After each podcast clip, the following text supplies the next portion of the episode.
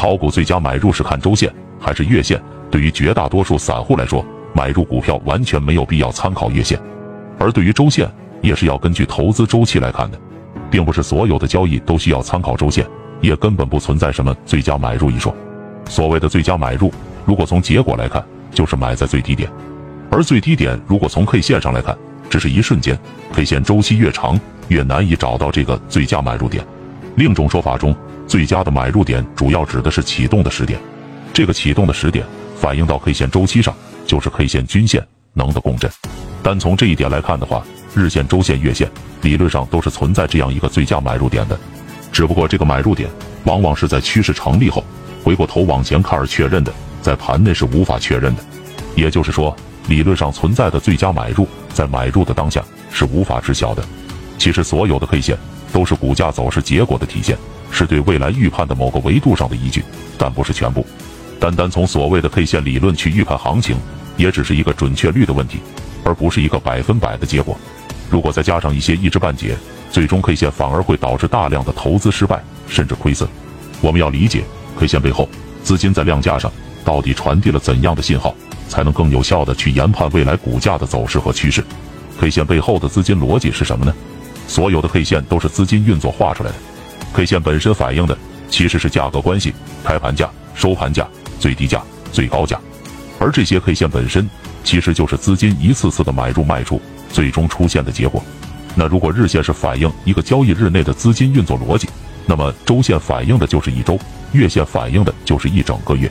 不同时间周期里，资金的反应和判断造成的结果和影响其实是不同的，对于资金的要求也是不同的。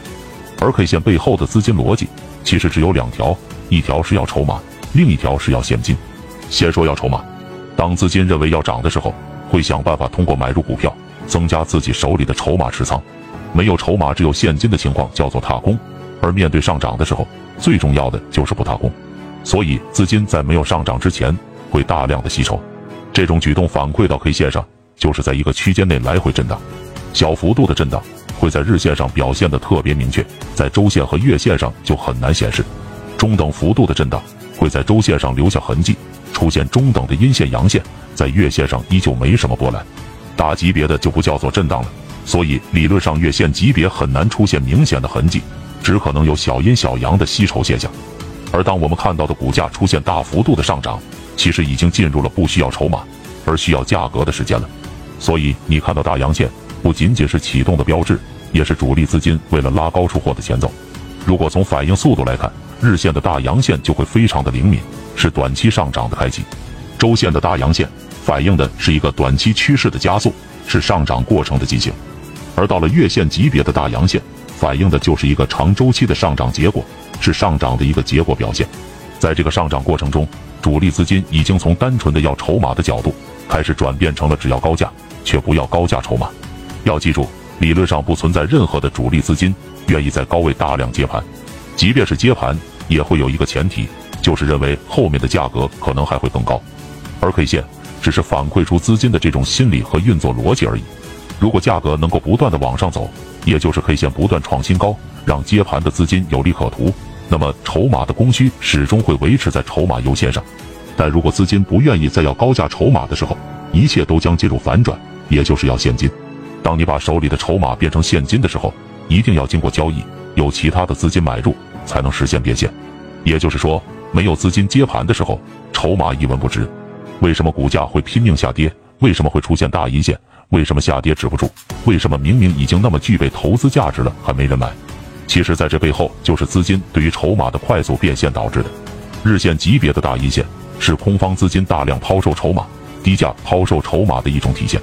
周线级别的大阴线是趋势资金大量抛售筹码，导致筹码折价的一种表现；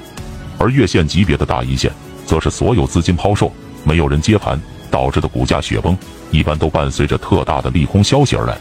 当主力一心想要变现，而市场没有资金接盘的时候，股票的价格自然也不能按正常的逻辑去推算，而是按市场的供需。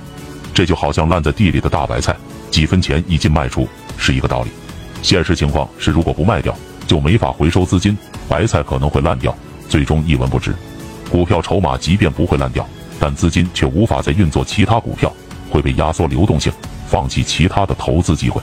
在这种担忧之下，资金不计成本的去抛售股票，也就顺理成章了。而 K 线对于这种现象的反馈就会更顺其自然了。可以这么说，资金在推动股价上涨的时候，可能会花很多心思去做盘、做 K 线；但是资金在抛弃筹码，导致股价下跌的时候，并不会花太多心思去画 K 线。除非到了下跌后期，为了再次入场，资金才会有意识的打压股价，以寻求廉价筹码。K 线本身是资金运作的痕迹，通过痕迹可以预判资金的逻辑，做到对未来的一个预测。